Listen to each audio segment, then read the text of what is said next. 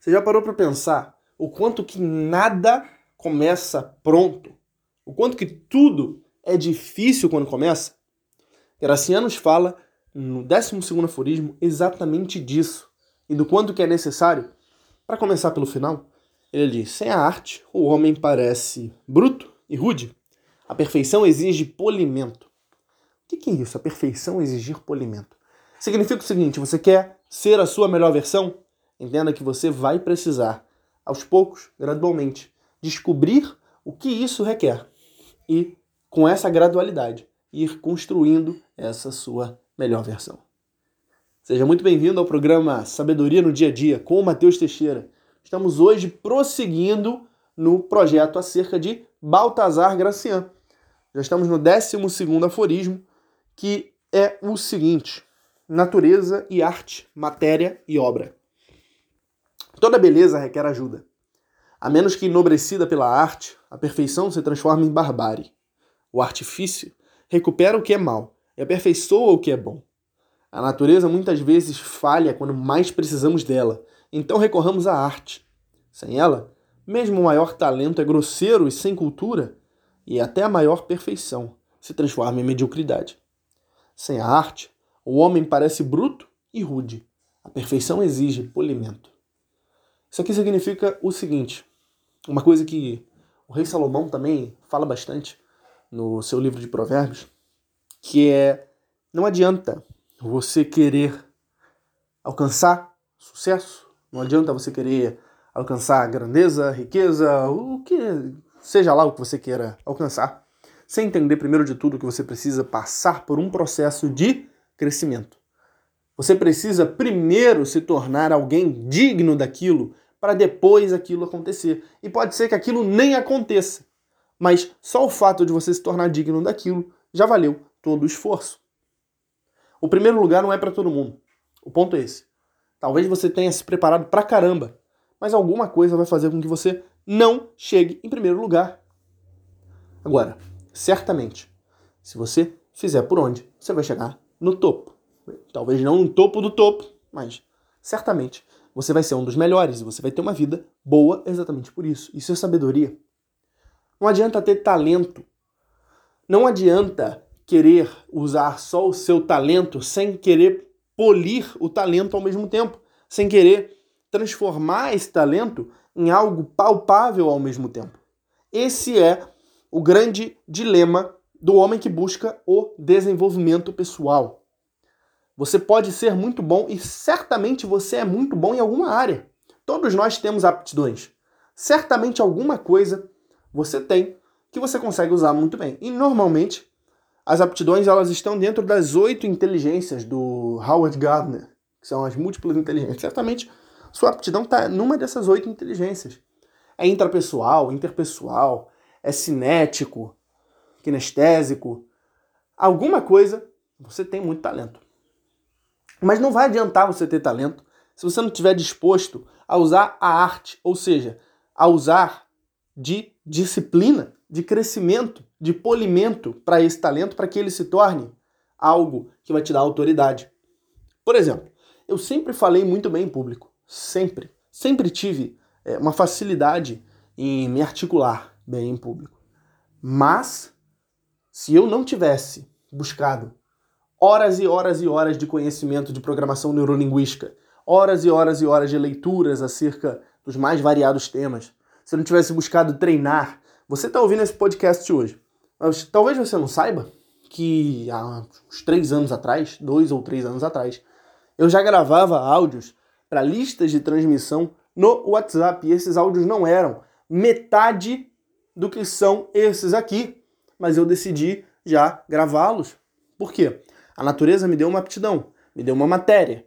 Eu fui e busquei aprimorar, polir essa matéria para transformá-la numa obra de arte.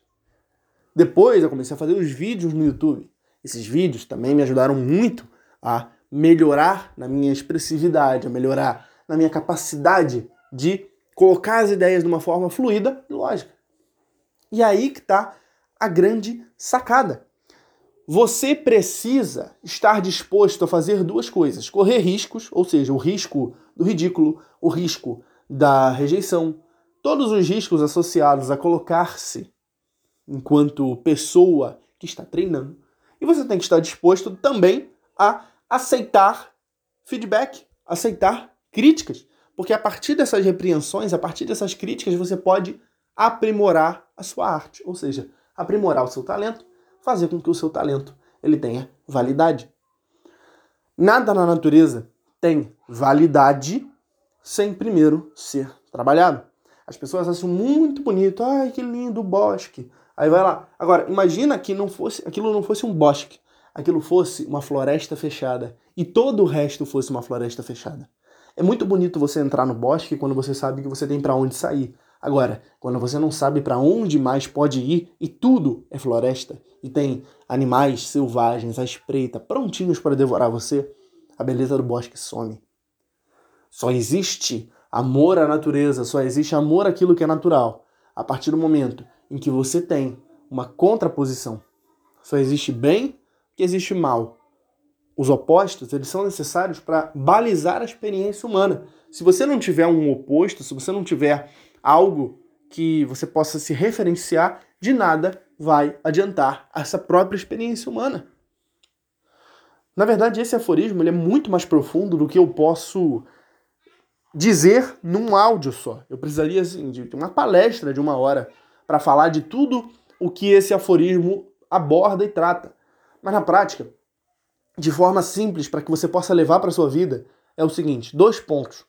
O primeiro deles, esteja sempre disposto a aceitar o risco e aceitar a crítica iminente com o risco. Ou seja, se você quer melhorar na escrita, escreva e mostre o seu trabalho escrito para outras pessoas e peça a opinião sincera delas. E se elas falarem para você que tá uma bosta, aceite, não leve isso pro coração, porque esse é o único jeito de aprimorar a sua arte. Todo grande artista já passou por várias e vários fracassos até chegar no sucesso. O que pouca gente entende é que o caminho até o sucesso ele não acontece de uma hora para outra. O caminho até o sucesso, ele certamente passa por vários e vários fracassos.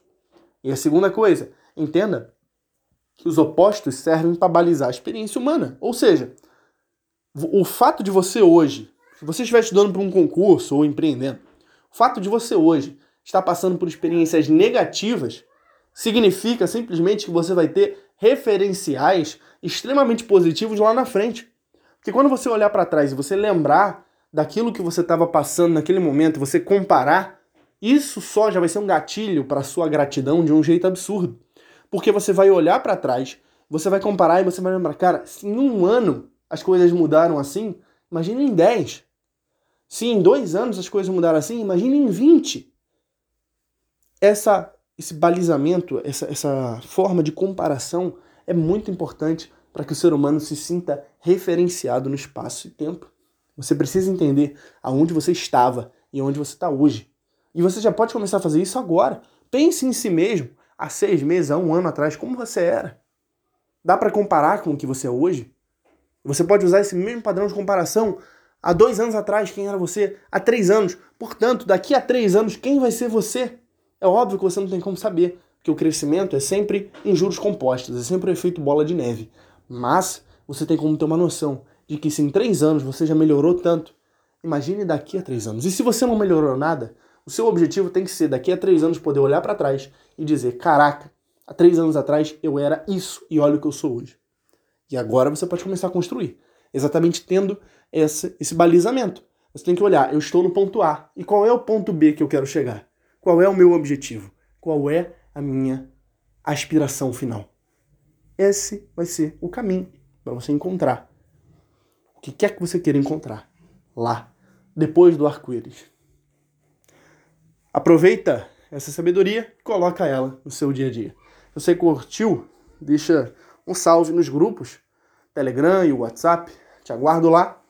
E com, recomenda também o podcast para seus amigos, para familiares, para todo mundo que possa se aproveitar desse tipo de conhecimento.